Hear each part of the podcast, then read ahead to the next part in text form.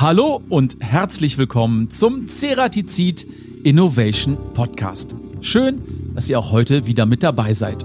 Und es lohnt sich auch in jedem Falle. Heute ist unsere Jahresabschlussepisode und wir haben ein spannendes Thema für euch vorbereitet. Vom Alchemisten zum Weltmarktführer. Seit 100 Jahren fertigt die Plansee-Gruppe starke Produkte aus hochleistungsfähigem Molybden und Wolfram. Firmengründer Paul Schwarzkopf erkannte schon früh das Potenzial dieser Werkstoffe und entwickelte bereits zu Beginn des 20. Jahrhunderts ein Verfahren zur industriellen Herstellung von Glühfäden aus Wolframdraht. Und heute ist das Unternehmen Weltmarktführer und mit 50 Produktionsstandorten und Vertriebsniederlassungen in 50 Ländern aktiv. Und ich freue mich heute ganz besonders über die Historie der Plansee Group zu sprechen. Mit dem Sprecher des Vorstands bei der Plansee Group, Karl-Heinz Wex. Und euch viel Spaß beim Zuhören. Guten Morgen, Karl-Heinz. Ich freue mich sehr, dass du dir heute die Zeit genommen hast, bei unserem Podcast mit dabei zu sein.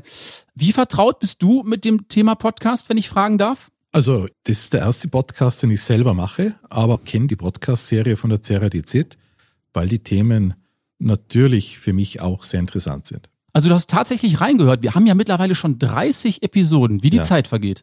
Also, ich habe in einige Podcasts hineingehört und nachdem wir heute auch ein bisschen auch über die Geschichte vom Plansee auch einsteigen, hat mich natürlich auch der Podcast interessiert. Wie war der Vertrieb zum Beispiel früher? Ja, also, also der, sehr spannend war für mich, wie der Herr Müller da ein bisschen aus dem Nähkästchen geplaudert hat.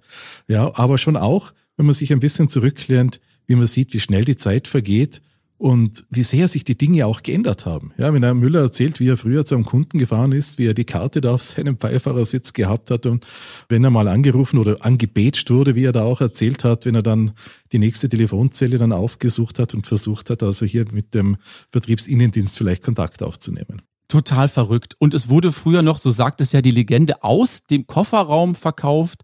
Tatsächlich gab es ja noch keine Navigationsgeräte und so weiter. Eine ganz andere Welt. Und wir wollen ja auch in die Geschichte der Plansee-Gruppe heute ein bisschen tiefer einsteigen, denn ich glaube, 100 Jahre ist eine sehr, sehr lange Zeit. Ja, 100 Jahre, wenn man zurückgeht, also 1921, als Plansee gegründet wurde und was in dieser Zeit von diesen 100 Jahren alles passiert ist, ja, wie sich die Welt auch verändert hat. Ja, das sind schon dramatische Veränderungen, die sich da abgespielt haben die letzten 100 Jahre. Da wollen wir gleich drüber sprechen, aber zunächst steigen wir mit unserer ersten beliebten Rubrik ein. A oder B? Bist du bereit? Ja. PS oder Pedale? PS. Also ich fahre sehr, sehr gerne Auto ja, und fahre auch gerne mit etwas mehr PS unter dem Hintern und bin eine Zeit lang auch also wöchentlich zwischen Reute und Luxemburg gebändelt, habe meistens auch das eigene Fahrzeug dazu, dafür verwendet. Okay, heute oder lieber morgen? Morgen. Notizblock oder iPad? Also ich verwende hauptsächlich das iPad, ja, also für all meine Notizen. Es ist einfach, man findet die Dinge viel schneller und man kann natürlich auch viel größere Mengen an Notizen damit verwalten. Gardasee oder Plansee? Plansee. Ja, also ich liebe den Plansee. Der schaut ja aus, also fast wie ein norwegisches Fjord. Und generell, also diese Kombination direkt Berge am See und auch die Veränderung des Plansees über die gesamte Jahreszeiten hinweg. Ja, das ist schon eine wunderschöne Gegend. Kann ich bestätigen. Ich hatte ja auch die Freude, kürzlich da zu sein. Ist wirklich wunderschön bei euch. Anruf oder WhatsApp? WhatsApp. Ja, das ist für mich einfach heute deutlich effizienter und man kann viel schneller über WhatsApp kommunizieren. Innovation oder Tradition? Die große Frage. Natürlich Innovation. Also unser Unternehmen lebt von der Innovation. Wir sind getrieben von der Innovation. Tradition spielt natürlich auch seine Rolle. Ja, also jeder kann seine DNA nicht ganz verleugnen, aber eindeutig das Thema Innovation. Jazz oder Rockmusik? Jazz. Also ich spiele auch selber ein Instrument. Ja. Okay, was spielst du? Ich spiele die Klarinette, sehr amateurhaft. Okay. Habe auch meine beiden Töchter dazu gebracht, sie intensiv musizieren. Mich bewegt der Jazz also rein in seiner Vielfalt und höre auch gerne mal Rockmusik, aber es ist für mich eindeutig Jazz. Radsport oder Ballsport? Über Ceradizid interessiert mich natürlich der Radsport. Ja, also ist schon eine sehr faszinierende Sportart und wenn man dann ein bisschen hinter die Kulissen hineinschaut, aber für mich war immer auch Fußball der Sport, der mich natürlich auch bewegt hat, auch emotional bewegt hat. Aber beide Themen, beide Themen sehr interessant und vor allem, wenn man hinter die Kulissen schaut, schon sehr spannend, was sich da abspielt. Nächste Frage: Whisky oder lieber ein Glas Rum? Lieber ein Glas Rum. Also ich rauche ganz selten, aber hin und da trotzdem eine Zigarre. Ja, und da passen beide Dinge. Es passt der Whisky genauso wie der Rum, aber für mich ist der Rum harmonischer zur Zigarre. In die Vergangenheit reisen oder lieber in die Zukunft reisen können? Lieber in die Zukunft reisen können. Das ist spannender, was wird da kommen oder wie sieht die Zukunft aus, finde ich viel interessanter, als vielleicht in die Vergangenheit zu reisen, die man zum Großteil wahrscheinlich eh schon kennt. Und last but not least, Molybden oder Wolfram. Wofür entscheidest du dich? Da kann ich mich nicht entscheiden, weil beide, beide Materialien für uns gleich wichtig sind. Okay, dann sage ich erstmal Dankeschön für die kurze erste Kennenlernrunde. Es hat sehr viel Spaß gemacht. Und dann steigen wir jetzt auch direkt ins Interview ein. Wie gesagt, ich freue mich sehr, dass du dir zum Jahresabschluss, das ist die letzte Episode für 2021 hier beim Ceratizid Innovation Podcast, die Zeit genommen hast, mit dabei zu sein. Und wir haben es ja gerade schon angesprochen, 100 Jahre Plansee Group. Ist ein großes Highlight. Wie wurde dieser runde Geburtstag eigentlich unter den bekannten Umständen gefeiert? Konntet ihr den eigentlich ausgiebig feiern? Ja, ursprünglich war es geplant, dass wir genau zu unserem Geburtstag und der ist am 21. Juni, dass also hier gefeiert wird in dieser Woche. Und es war ein Festakt geplant und auch ein Familienbesuchstag, der bei uns traditionell alle fünf Jahre stattfindet. Und wir konnten das im Juli leider nicht machen aufgrund der Covid-Situation. Und wir haben das verlagert dann auf Anfang Oktober und das war dann eine Zeit, als die Infektionen auch bei uns in der Region extrem niedrig waren. Ja, und damit konnten wir einmal den Festtag, aber das Highlight war dann der Familienbesuchstag und wir konnten dann bei unserem Werksgelände in Reute fast 7000 Besucher empfangen und bei perfektem Herbstwetter konnten hier also sehr entspannt gemeinsam gefeiert werden. 7000 Gäste gab es tatsächlich. Wie sah dieser Empfang aus, diese Feier? Was gab es da alles? Ja, es gab natürlich, also erstens einmal interessant für die Familienangehörigen zu schauen, wo arbeitet mein Papa, meine Mama oder mein Verwandter, dass sich also auch die Kinder, die Familienangehörigen angeschaut haben, wie sieht der Arbeitsplatz aus. Das ist das eine. Es gab also geführte Führungen, also durch das Werksgelände, aber es gab natürlich auch sehr viel Rahmenprogramm von Essen, Programm für die Kinder, Showprogramm, Musik, und damit war das also ein sehr entspannter, schöner Tag für alle, die also uns hier besucht haben. 100 Jahre sind eine sehr lange Zeit, vor allem für Menschen. Es gibt nicht viele Menschen, die so alt geworden sind. Und jetzt kommen wir direkt zu unserer nächsten Rubrik. Die Schätzfrage. Ganz genau, diese Rubrik nennt sich die Schätzfrage und ich habe eine schöne Frage für dich vorbereitet. Wie viele Deutsche sind im vergangenen Jahr 100 Jahre alt geworden? Das ist eine schwierige Frage. Ich darf verraten, ich habe mich da total verschätzt. Und unsere ZuhörerInnen dürfen natürlich auch gerne mitraten. Karl-Heinz, was würdest du sagen? Also ich habe zurzeit also ein Buch in Arbeit, das nennt sich Die Weisheit der Hundertjährigen. Also da erzählen Hundertjährige oh. über ihre Lebensgeschichte. Und soweit ich weiß, gibt es in Deutschland, glaube ich, ungefähr 20.000 Hundertjährige. Ja, also in Österreich sind es knapp über 2.000. Wir rechnen zwischen Österreich und Deutschland so Faktor 10. Und also ich schätze, ungefähr 20.000 Hundertjährige wird es in Deutschland geben.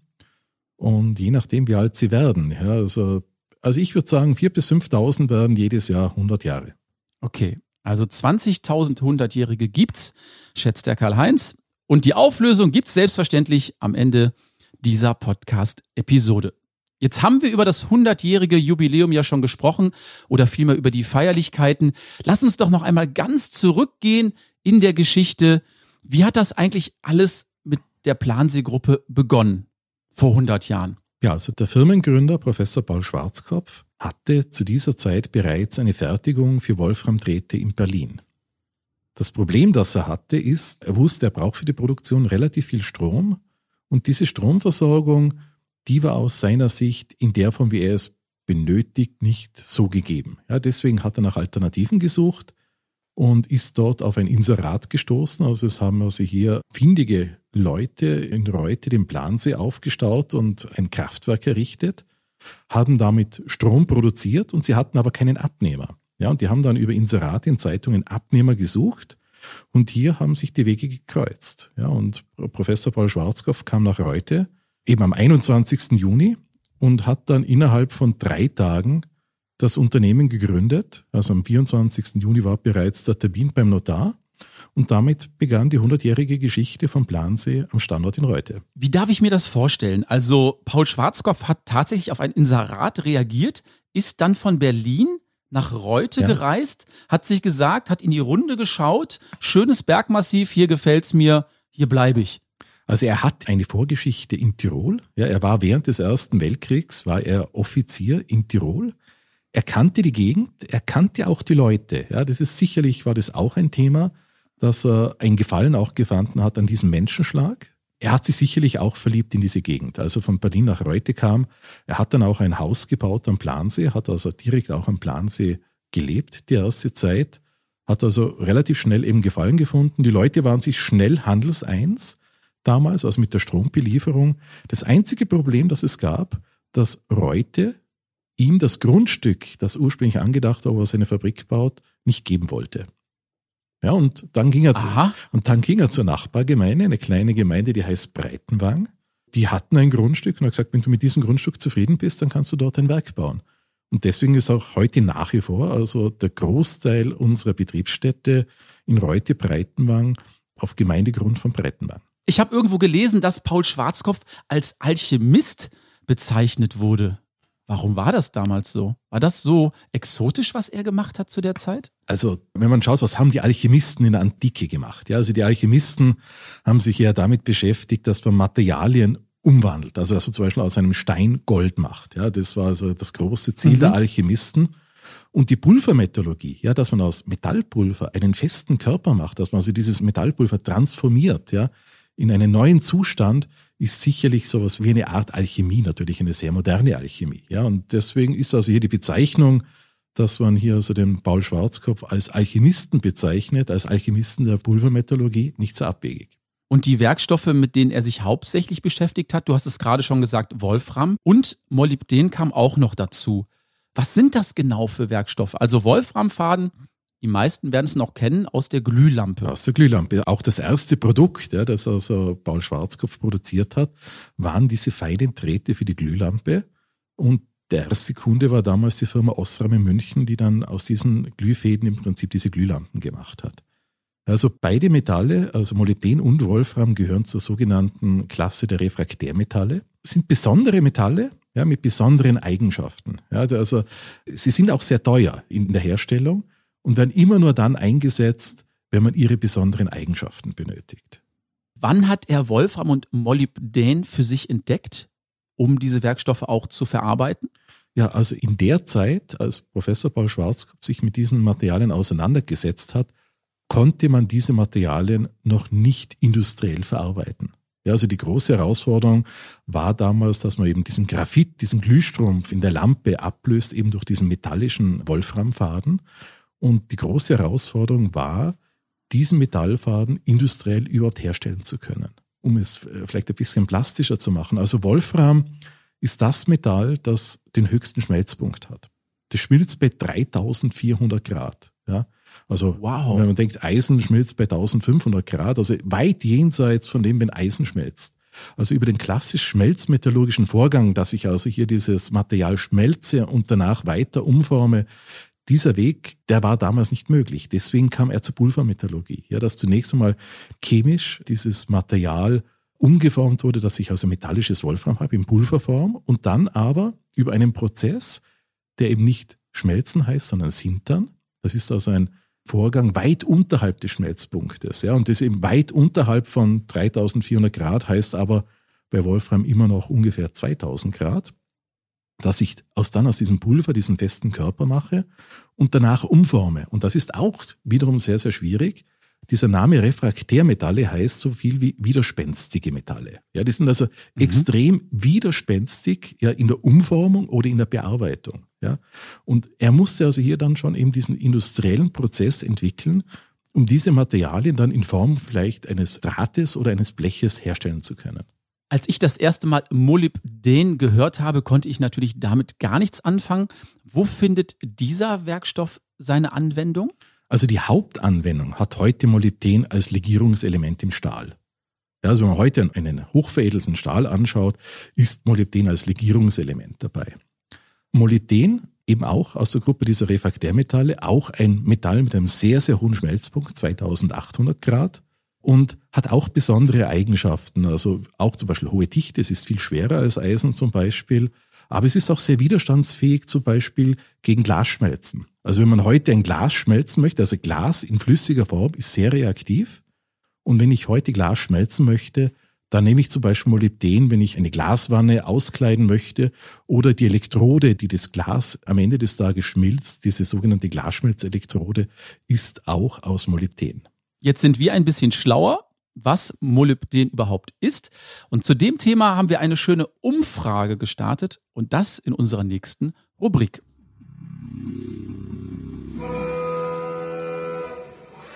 Kurz nachgefragt. Wir haben verschiedene Personen gefragt, welche Produkte aus Molybden hergestellt werden könnten. Und da hören wir jetzt mal kurz rein.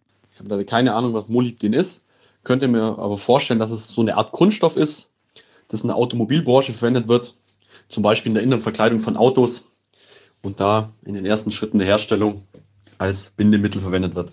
Nachdem der Name sehr speziell ist und ich das noch nie gehört habe, vermute ich, dass das was richtig Teures ist und für sehr kleine Teile, ob das im Auto oder im Handy ist, verwendet werden könnte.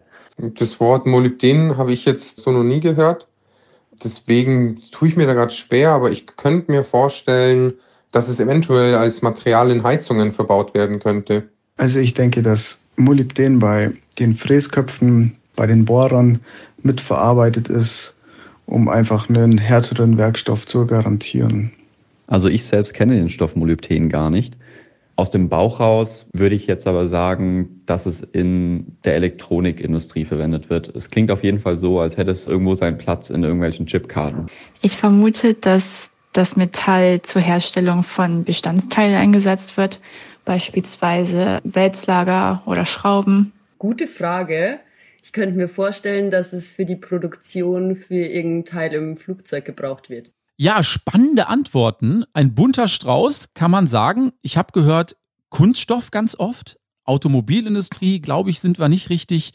Heizung hat jemand gesagt. Fräsköpfe, es ist ein teures Material. Elektronik, Handy habe ich gehört. Wie viel Wahrheit steckt in diesen Antworten, Karl-Heinz? Also ich könnte jetzt ein paar Beispiele bringen. Ja, also unsere Materialien, Bitte. wir sind fast jeden Tag mit denen in Kontakt. Ja, also Molybden ist zum Beispiel ein wichtiger Bestandteil von sogenannten Flat Bundles, also Flachbildschirmen. Also wenn man heute einen mhm. Flachbildschirm hat, egal ob man jetzt ein Notebook aufschlägt, ob man auf dem Bildschirm des Smartphones draufschaut, Fernseher oder heute auch diese Bildschirme, die in den Autos verbaut sind, dann ist einer der funktionalen Schichten, also so ein Flachbildschirm wird ja gemacht, indem man einen Glassubstrat hat und dann werden viele dünne Schichten aufgebracht. Und einer dieser dünnen Schichten ist sicherlich aus Molybden oder eine Molybdenlegierung. Also wenn man einen Flachbildschirm anschaut, dann schaut man sicherlich auf irgendeine Schicht aus Molybden. Oder eine weitere Anwendung, die mir einfällt, kommt aus der Medizintechnik.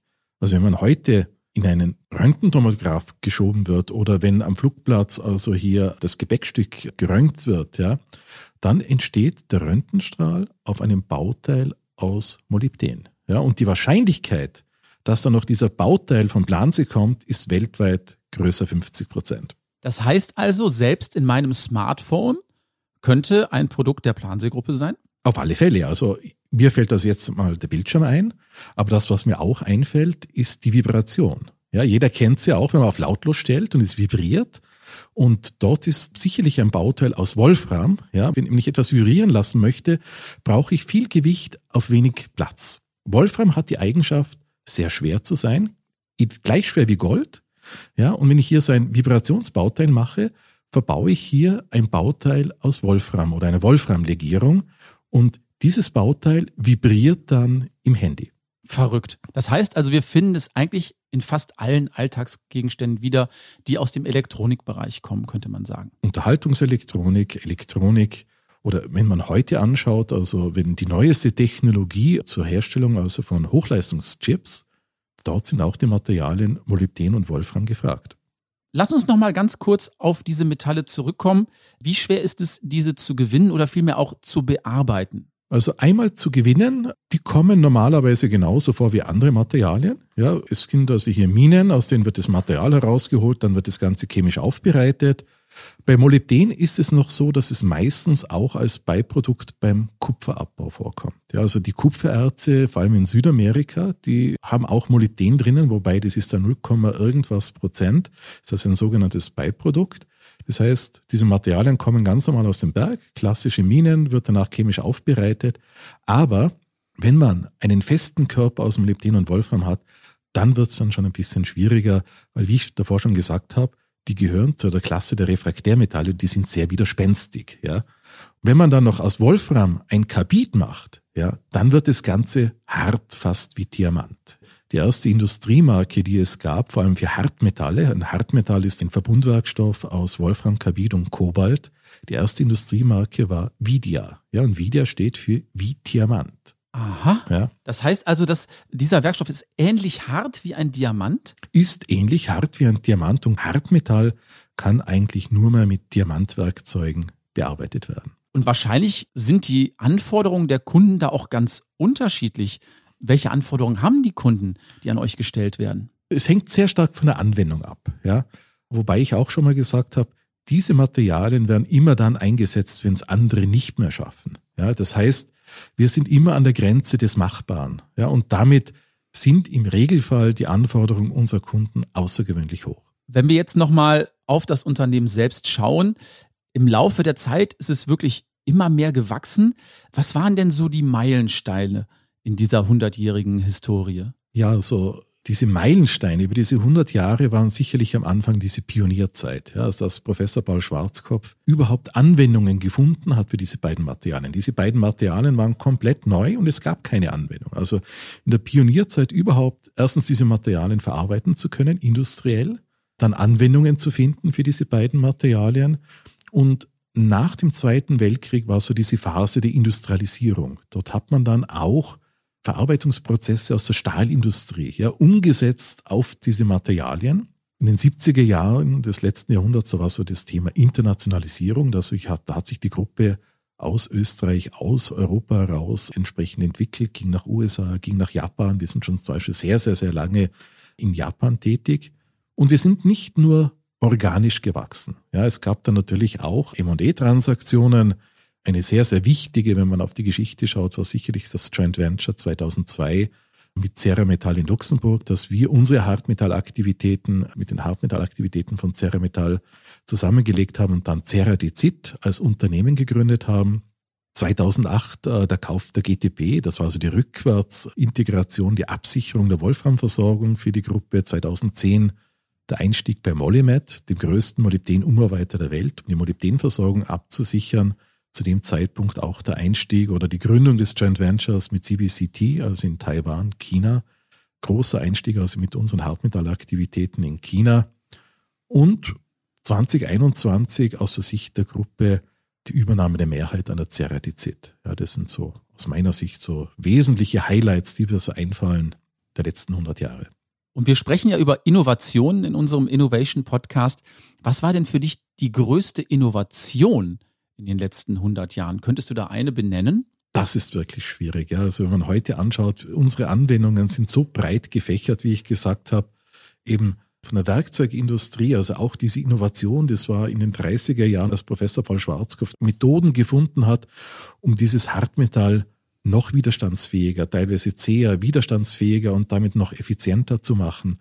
Oder auch die Innovation der Röntgendrehernode, die bis heute ein sehr, sehr wichtiges Produkt für uns ist, aber auch der Einsatz auch in anderen Industrien, wie ich genannt habe, also die Glasindustrie oder später dann äh, Einsatz dieser Materialien für die Produktion von Flat-Panel-Displays, also in der Elektronik. Es ist jede einzelne Innovation ein wichtiger Bestandteil ja, in unserer hundertjährigen Geschichte. Und wir dürfen festhalten, die Planseegruppe ist sehr, sehr erfolgreich in den letzten 100 Jahren gewesen. Weißt du, was das Geheimnis des Erfolgs ist der Planseegruppe? Könntest du das irgendwie festmachen? Ja, es, es gibt schon ein paar Erfolgsfaktoren, die, glaube ich, für uns, also wenn man sagt, warum war Plansee äh, erfolgreich, dann ist es zum einen dieser Fokus auf diese beiden Materialien. Mit diesem Fokus auf Molybden und Wolfram und immer den Eigenanspruch zu haben, in diesem Bereich Spitzenleistungen zu erbringen. Und es ist auch die Nachhaltigkeit. Ja, die Nachhaltigkeit. Wir haben immer nachhaltig in das Unternehmen investiert. Wir haben nachhaltig in das Thema Innovation investiert und wir haben nachhaltig auch in das Thema Mitarbeiter investiert. Das Unternehmen ist ja heute in zwei Bereiche aufgeteilt, Karl-Heinz. Kannst du die nochmal so ein bisschen beleuchten? Welche sind das? Ja, also wir haben zwei Unternehmensbereiche. Das sind Planse Hochleistungswerkstoffe. Hier geht es um die Produktion von Produkten, Komponenten aus den beiden Materialien Molybden und Wolfram und auch Verbundwerkstoffen aus diesen beiden Materialien. Und der zweite Unternehmensbereich, das ist die Ceradizid.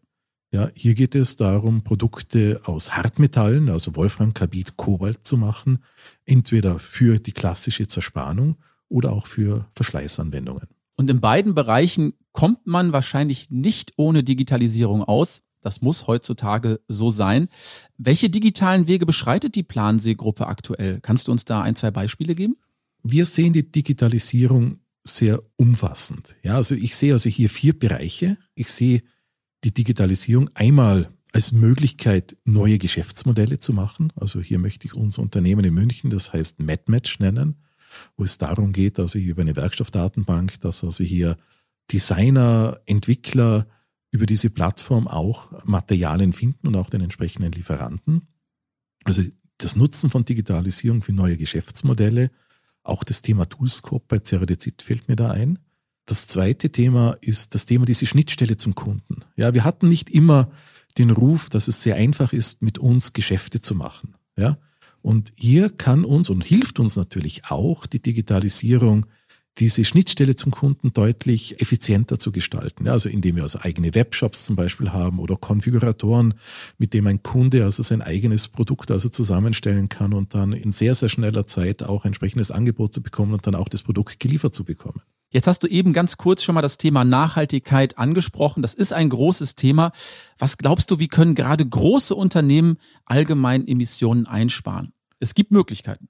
Natürlich gibt es Möglichkeiten. Also wenn es um das Thema Emissionen geht, ja, ist mal die Frage, sind es schädliche Emissionen? Ja, also wenn wir zum Beispiel auf unseren Prozess schauen, dann gibt es bei uns, wenn wir auf unser Unternehmen schauen, und man nennt das also hier Scope One, wenn man nur also die Unternehmenssphäre betrachtet, gibt es bei uns im Produktionsprozess keine schädlichen Emissionen, wie zum Beispiel CO2.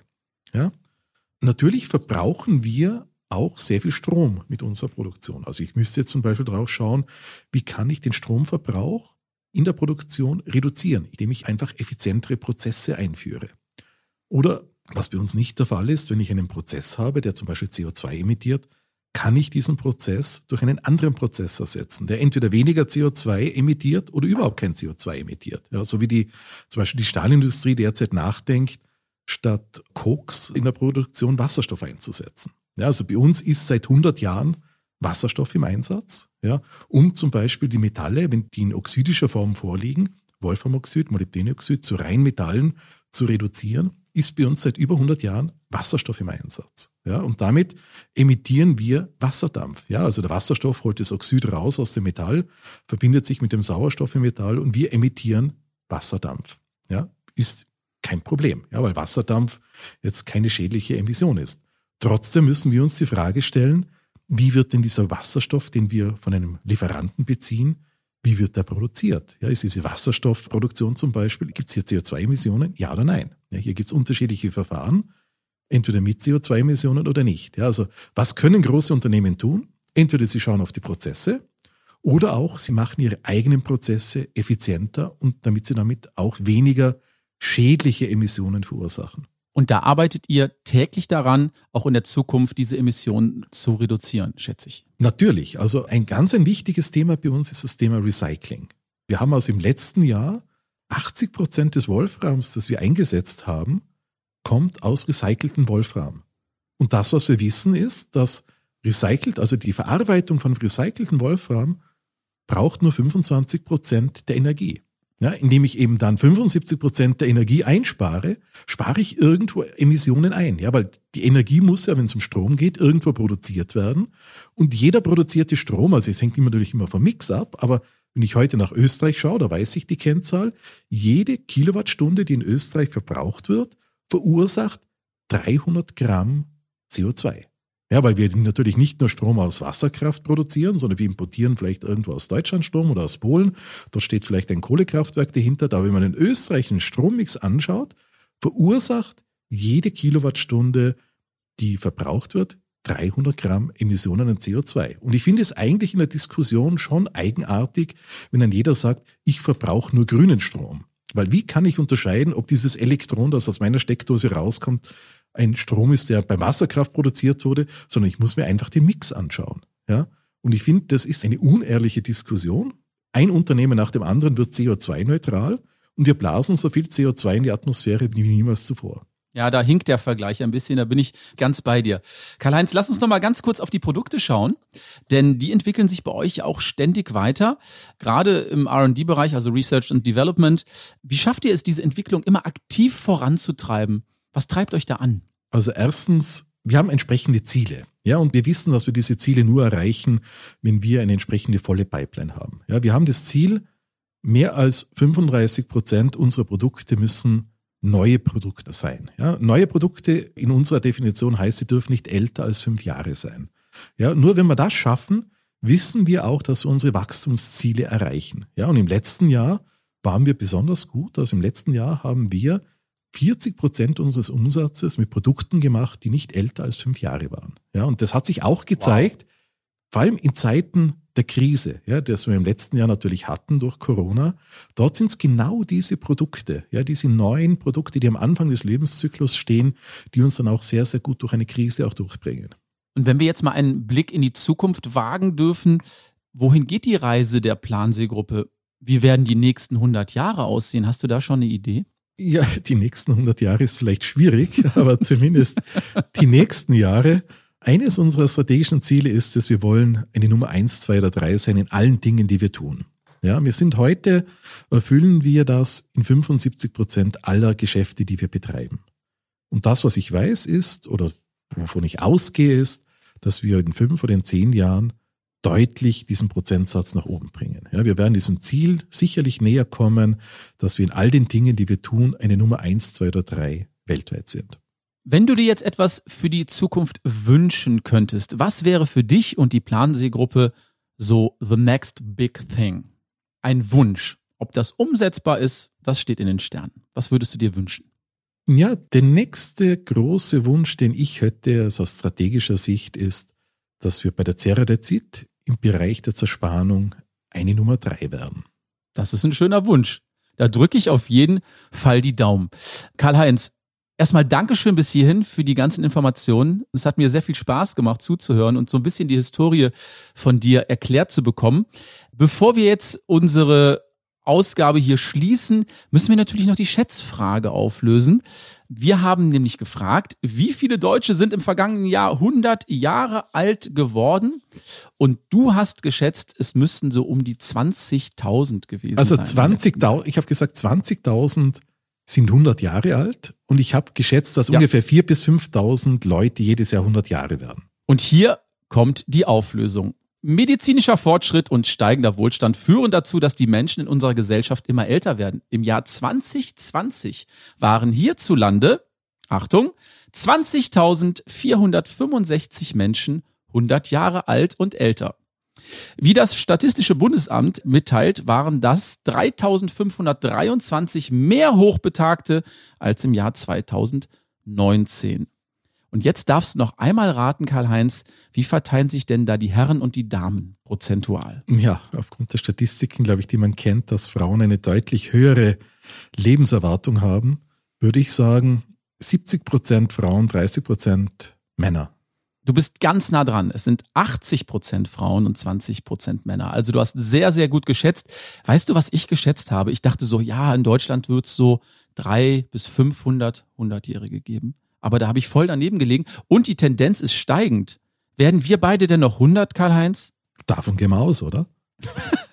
Wir drücken uns gegenseitig die Daumen. Jetzt haben wir mittlerweile 30 Podcast-Episoden produziert. Ich freue mich drauf, wenn wir dann zur Jubiläumsausgabe unseres Ceratizid Innovation Podcast die hundertste Episode feiern sollten. Dann bist du wieder mit dabei, okay? Auf alle Fälle. Ich freue mich drauf. Dankeschön fürs Gespräch. Auch Dankeschön für das Gespräch. Wir sind am Ende unserer heutigen Jahresabschlussepisode angelangt, vom Alchemisten zum Weltmarktführer. Und ich hoffe, euch hat es genauso viel Spaß gemacht, Karl-Heinz Wex zuzuhören und mit ihm und mir zusammen einen Blick auf die hundertjährige Historie der Plansi Group zu werfen. Mittlerweile haben wir 30 Episoden des Ceratizid Innovation Podcasts produziert und wir wollen an der Stelle auch mal Danke sagen. Wir haben mittlerweile 3500 Abonnenten und Abonnentinnen und die Community wird stetig größer. Für 2022 haben wir uns viel vorgenommen. Es gibt neue Themen, spannende Inhalte und selbstverständlich auch neue Rubriken und viele, viele Gäste, mit denen wir hier sprechen wollen, rund um das Thema Ceratizid und natürlich die Zerspannung. Solltet ihr Ideen haben oder Anregungen, was ihr gerne mal hören würdet oder welches Thema ihr gerne mal besprochen haben möchtet, schreibt uns gerne eine E-Mail an teamcuttingtools@ceratizid.com und wir versuchen, eure Wünsche natürlich möglich zu machen. Sollte euch der Podcast gefallen, wie gehabt, lasst uns gerne fünf Sterne bei Apple Podcast da. Darüber würden wir uns sehr freuen.